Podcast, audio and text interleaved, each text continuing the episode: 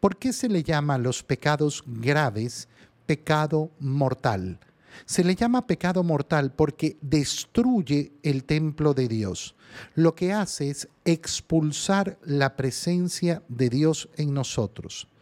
Cuando yo cometo un pecado mortal, lo que sucede es eso que esa presencia, esa inhabitación de la Santísima Trinidad en mí, que se da por la gracia santificante, la pierdo. ¿Por qué la pierdo?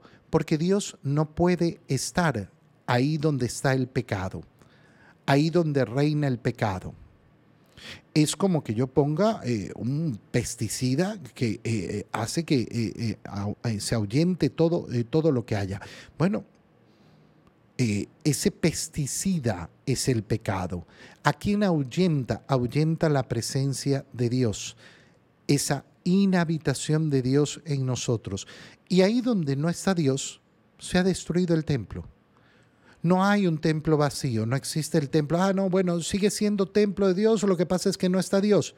Si no está Dios, no hay templo. Que nadie se engañe, por tanto. Si alguno de ustedes se tiene a sí mismo por sabio según los criterios de este mundo, hágase ignorante. No, pero lo importante no es vivir en la gracia de Dios, ni confesarse, ni comulgar. Lo importante es que nos ayudemos unos a los otros. Lo importante es que yo tengo buenos sentimientos. Lo importante es que... Y, todas las cosas que uno escucha continuamente de justificaciones que tienen las personas en su mente y en su corazón.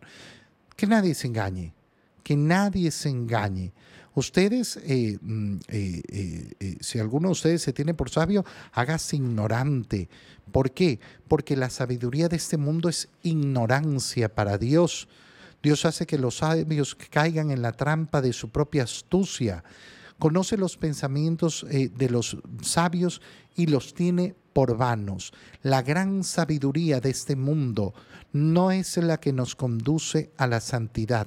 Es impresionante cómo por todos lados hoy en día le ofrecen a las personas ¡Ah! el secreto, el secreto para, para tener felicidad, el secreto para que te vaya bien en los negocios, el secreto escondido para que no sé qué, el secreto, ay, yo quiero el secreto, yo quiero el secreto. No hay ningún secreto, hermana mío.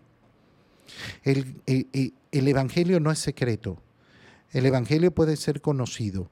La sabiduría supuesta de los sabios de este mundo no sirve de nada. Escucha la sabiduría de Dios. Que nadie se gloríe de pertenecer a ningún hombre. Ustedes, ustedes tienen todo, les ha sido dado todo.